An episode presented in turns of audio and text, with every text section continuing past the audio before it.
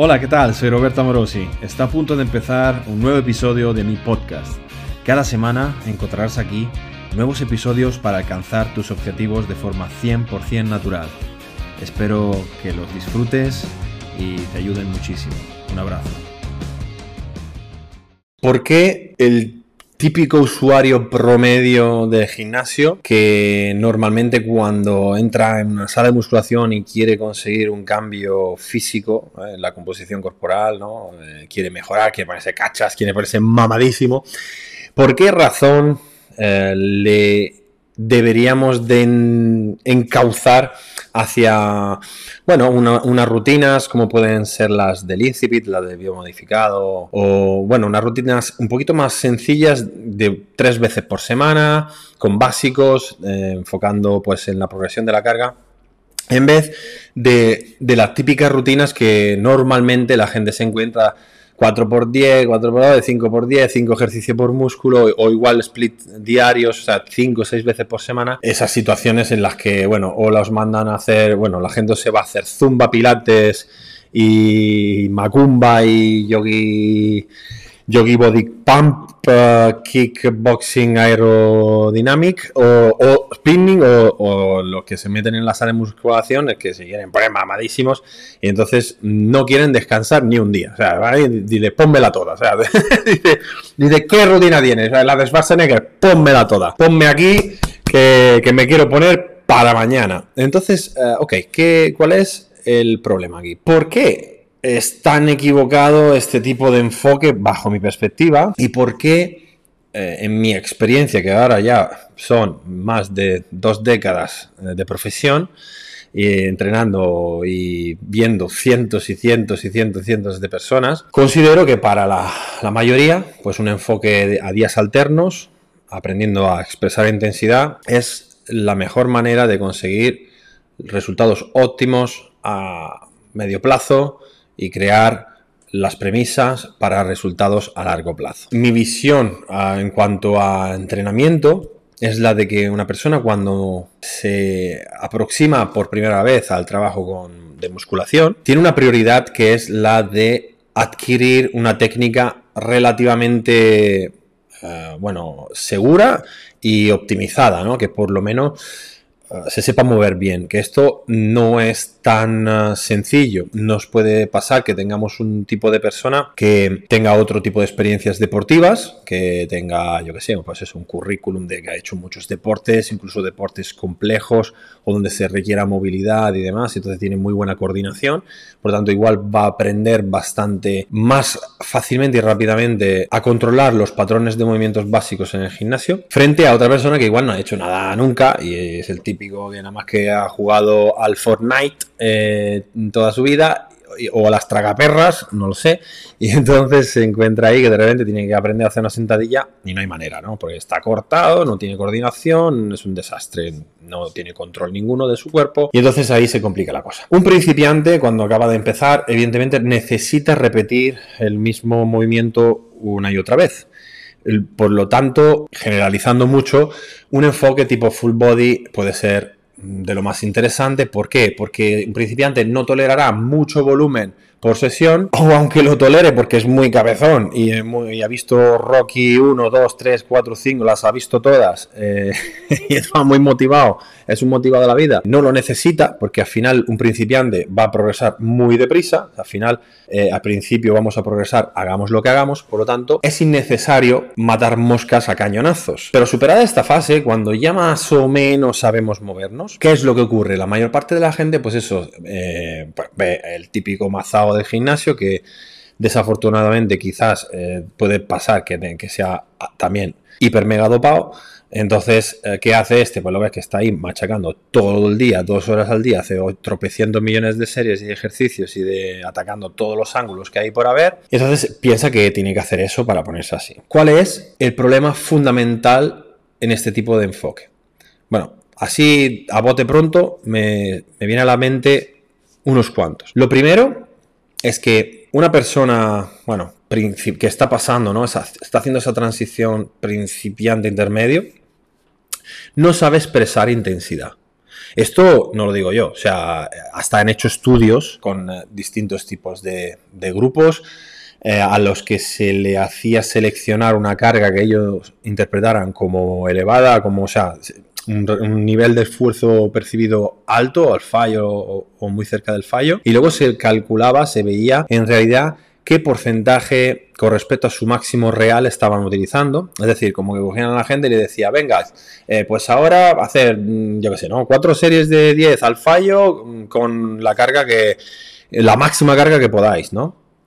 Entonces ellos hacían cada uno pues eso, lo que creían que, era esforzarse mucho y resultaba que luego hacían un test maximal para ver eh, la fuerza real que tenían en ese ejercicio y hacían un cálculo en directo de qué porcentaje con respecto a su máximo estaban utilizando en esos ejercicios. Resulta que mm, de promedio la, la mayor parte de la gente cuando no es instruida de verdad durante tiempo a entrenar con intensidad, lo que hace es manejar un 45-50% de su máximo. Pero esto quiere decir, no hace falta hacer un estudio, carajo. O sea, es que cualquiera de vosotros, cuando vais a gimnasio con algún colega o tenéis a alguien, estáis enseñando, y le decís, venga, va, tal, o si habéis entrenado a alguien, si sois entrenadores, sabéis perfectamente que los clientes, pues, o sea, quiero decir, la gente de partida no se esfuerza, o sea, la gente de partida, pues cuando empieza a costar, cuando empieza a quemar, cuando empieza a tener que apretar los dientes,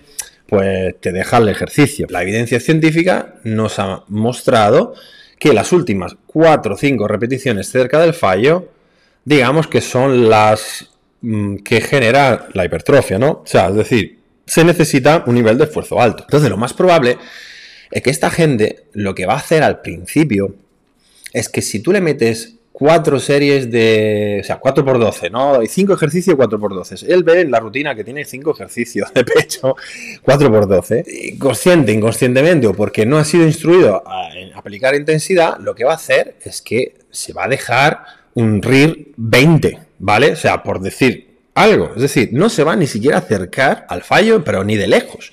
Quizás llega al fallo en la última. Si hay 4x12, pues la primera de 12 igual podía hacer 24, la segunda igual podía hacer 18, la tercera igual podía hacer 15. Y luego la, última quizás, si tenemos suerte, la última de 12 quizás te la tira al fallo. Por lo tanto, cuando tú vas a calcular realmente el volumen útil al crecimiento, te vas a encontrar que no has hecho ninguna repetición en la primera, ninguna en la segunda, quizás dos en la tercera y 4 o 5 en la última.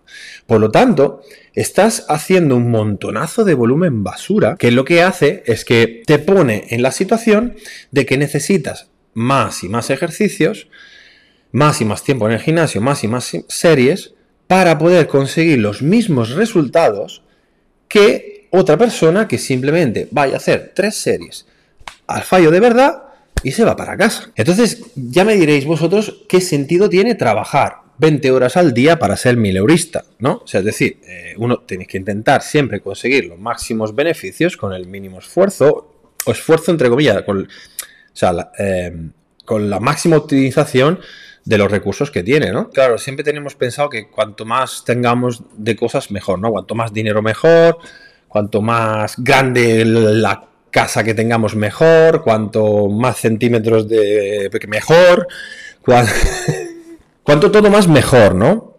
Em, entonces es muy antiintuitivo. Esta, esta cosa que ahora llamamos ¿no? V invertida, en la que existe una zona óptima de crecimiento y hacer más no es mejor, es intuitivo, pero, pero es que no es lo que luego vemos que ocurre en, en, el sector. En el sector tenemos siempre la cosa de que si no crezco es que estoy haciendo poco. Entonces le enseñamos a la gente a que tiene que hacer más. Esta trampa, que es hacia dónde nos lleva. Nos lleva en directos en un callejón sin salida en el que si yo estoy cinco o seis veces a la semana entrenando, al final lo que va a pasar es que, bueno, te empieza a doler el codo, empiezas a estar sobreentrenado, estás fatigado, ves que todo ese esfuerzo que tú estás empleando no te da los resultados que buscas, porque además al final existe, claro, eh, un concepto muy básico que en el culturismo, o sea, el culturismo se llama, ¿no? en inglés se llama bodybuilding, o sea, construcción del cuerpo. ¿Qué quiere decir construcción del cuerpo? Que para tú crecer necesitas que haya un equilibrio entre catabolismo y anabolismo. Es decir, todos los procesos catabólicos que hacen que tú, pues bueno, pierdas masa muscular o, catabolices también la grasa para, o los sustratos energéticos para las demandas de ejercicio físico, lo que sea. O, bueno, es que constantemente nuestro cuerpo está en esos dos estados, ¿no? O sea, es decir, la piel, vas cambiando la piel, te crecen las uñas, bla, bla, bla. Si tú, cuando entrenas, generas más catabolismo de lo necesario y por lo tanto el cuerpo luego no puede compensar creciendo y generando más fibra, tú te quedas igual. Cuando tú estás haciendo una rutina en plan wader maratoniana de estas, tú qué mensaje le estás dando al cuerpo? Le estás dando un mensaje de eso, de que necesitas aguantar. Y por lo tanto el cuerpo, la forma de adaptarse no es generar más y más músculo, sino al contrario, igual es que te quedes más pequeño o que por lo menos dosifiques la energía. Es decir, automáticamente tu máximo tu máximo rendimiento entrenando va a ir amoldándose a la baja. Por lo tanto, encontramos gente que, por ejemplo, yo qué sé, se pasa toda la puta vida ahí estancado con 70 kilos de panca, por decir un número, y no sube. No sube porque está siempre fatigado. ¿Por qué? Porque está haciendo demasiado. Y yo he encontrado tipo de personas así que luego le decías, oye, tío, o sea, mañana no vengas al gimnasio, descansa y el día siguiente ya verás que vas a tener unas ganas locas de entrenar, vas a estar más recuperado y vas a mejorar todas las marcas en vez de estar entrenando hoy, acumulando la fatiga de ayer, y la de ayer, y la de ayer, la de ayer. Que es que esto al final como que vamos creando una fatiga acumulativa por lo que nos vamos adaptando cada vez a la baja. Esto, evidentemente, a un principiante intermedio nadie se lo enseña. Por regla general es un tipo de persona que está súper mega motivada, pues me quiero poner mamadísimo ya, pues hostia, pónmelo todo, ¿no? quiero hacerlo todo. Entonces, en esta fase, lo más importante es enseñar a la gente a expresar intensidad. Entonces, enseñar a la gente que si tiene una serie fija, si tiene un 3x10 en la rutina, son 3 por un peso con el que puedas hacer 10 y no más de 10. Para poder volver a hacerlo, tendrás que bajar la carga. Entonces, en la segunda serie, si tengo que volver a hacer 10, habiéndome fatigado de la anterior, tendré que bajar el peso. O, ¿qué va a pasar? Si tiro siempre con el mismo peso, en vez de hacer 3 veces 10, me saldrá 10, 8, 6. Iré perdiendo unas dos repeticiones, un 5% de, de capacidad de prestación. ¿Por qué lo estoy dando todo? Si yo veo que una persona me hace 3 veces 10 con el mismo peso, es que no está entrenando fuerte. Es que no, se está esforzando. Es que en las primeras dos series son eh, volumen basura. Si yo tengo una persona que corre los 100 metros lisos en 15 segundos, para intentar que baje a 14, entonces vaya un poquito, un segundo más rápido, yo lo que no puedo hacer es decirle, bueno, ves haciendo 40 minutos de trote cochinero.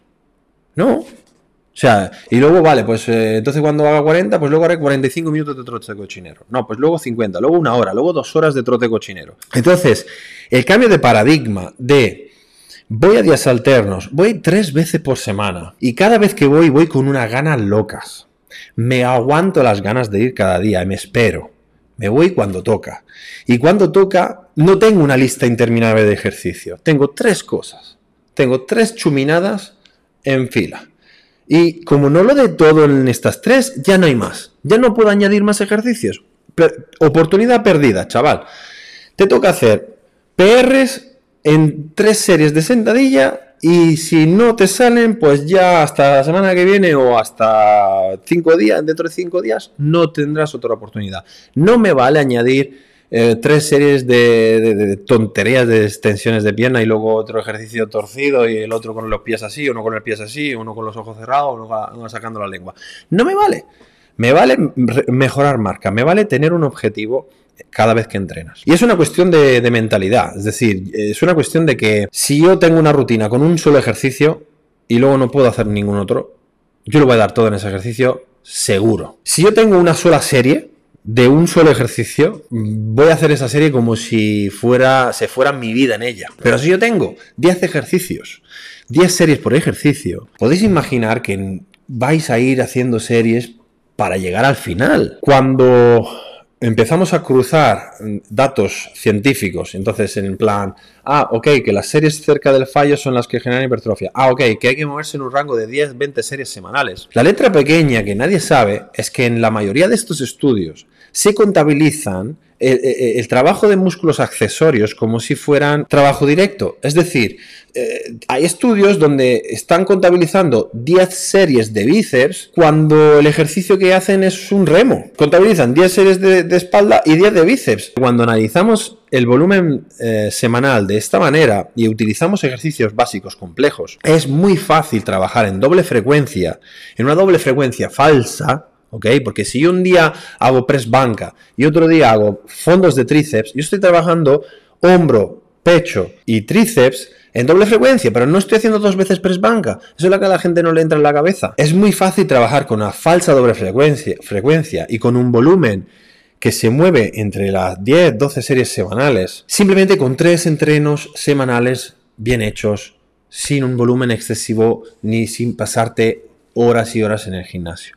Y eso creo que es un mensaje brutal. O sea, que significa que conseguir un cuerpo muy, muy estético y musculado, atlético, ya no hablamos de nivel mundial de competición, ¿vale? Pero al final, un cuerpo atlético, un cuerpo fuerte, musculado, longevo, saludable, no hace falta volverse un puto friki vigoréxico del gimnasio. Basta con tres entrenos semanales de una horita haciendo dos básicos con una progresión ahí mm, apuntando las cosas y tratando de mejorar semana a semana. Y luego una vez que tengamos esa base, cuando ya no progrese con eso, pues ya veremos si meto una serie más o si ya se me está alargando mucho la sesión y entonces es mejor o para tocar más puntos carentes, músculos que no me están creciendo como me gustaría, o por mi estructura, por lo que fuera, a ver si me interesa meter un día extra. Yo siempre he podido entrenar dos o tres veces por semana. Menos de dos no he entrenado nunca. En los momentos más chungos de, yo que sé, que hacías un trabajo físico o, o le daba mucha caña a las artes marciales, entrenaba dos veces por semana y seguía progresando seguí progresando. Cuando ves que la gente puede conseguir muy buenos resultados físicos dedicándole solo dos, tres entrenos semanales, haciendo las cosas bien y, y mirando de progresar con su rutina, te das cuenta de que tienes una posibilidad de que esto se vuelva la puñetera moda mundial. O sea, el culturismo natural debería ser la nueva moda, debería ser algo que pueda hacer cualquiera. Mi madre puede hacer tres entrenos a la semana de una hora, lo puede hacer cualquiera, la vecina del quinto. El problema aquí es que la mayor parte de la gente le ha cogido un asco tremendo a las pesas por la relación que tiene con el doping y porque en cuanto pisaba el gimnasio la gente le ofrecía siempre la misma mierda de pégate la matada del 15 y luego tómate batidos y luego si no mejoras, pues luego a la ayudita de la química para engrasar el negocio del camello de turno. Pues hay que parar, o sea, ya está, o sea, esto ya se tiene que acabar. O sea, yo no, no, no flipo, pues flipo cuando, cuando he tenido, por ejemplo, en mis manos, pues chavales que, ah, yo entreno mucho, yo soy muy cañero, yo entreno cinco veces a la semana, yo hago no sé cuánto, yo todo este volumen. Y que igual le enseñaba la rutina y me decía, esto es muy poca cosa. Eh, no, no, yo, yo hago mucho más. Digo, vale, vale, no pasa nada, empecemos por aquí. Y le ponía a hacer cuatro series bien hechas, de verdad, aplicando intensidad de verdad y se cagaron los pantalones. Y dices, mm, ¿qué está pasando aquí? Hacer que cada sesión cuente y no acumular volumen a lo tonto. Y al final eso va a ser mm, no solo positivo en los resultados que conseguimos, sino que va a ser positivo a 360 grados como, como eso va a impactar en nuestra calidad de vida porque no nos vamos a volver esclavos del gimnasio, sino que va a ser el gimnasio una herramienta para potenciar nuestras vidas y no para sucumbir a él y, que toda nuestra vida gira alrededor del gimnasio.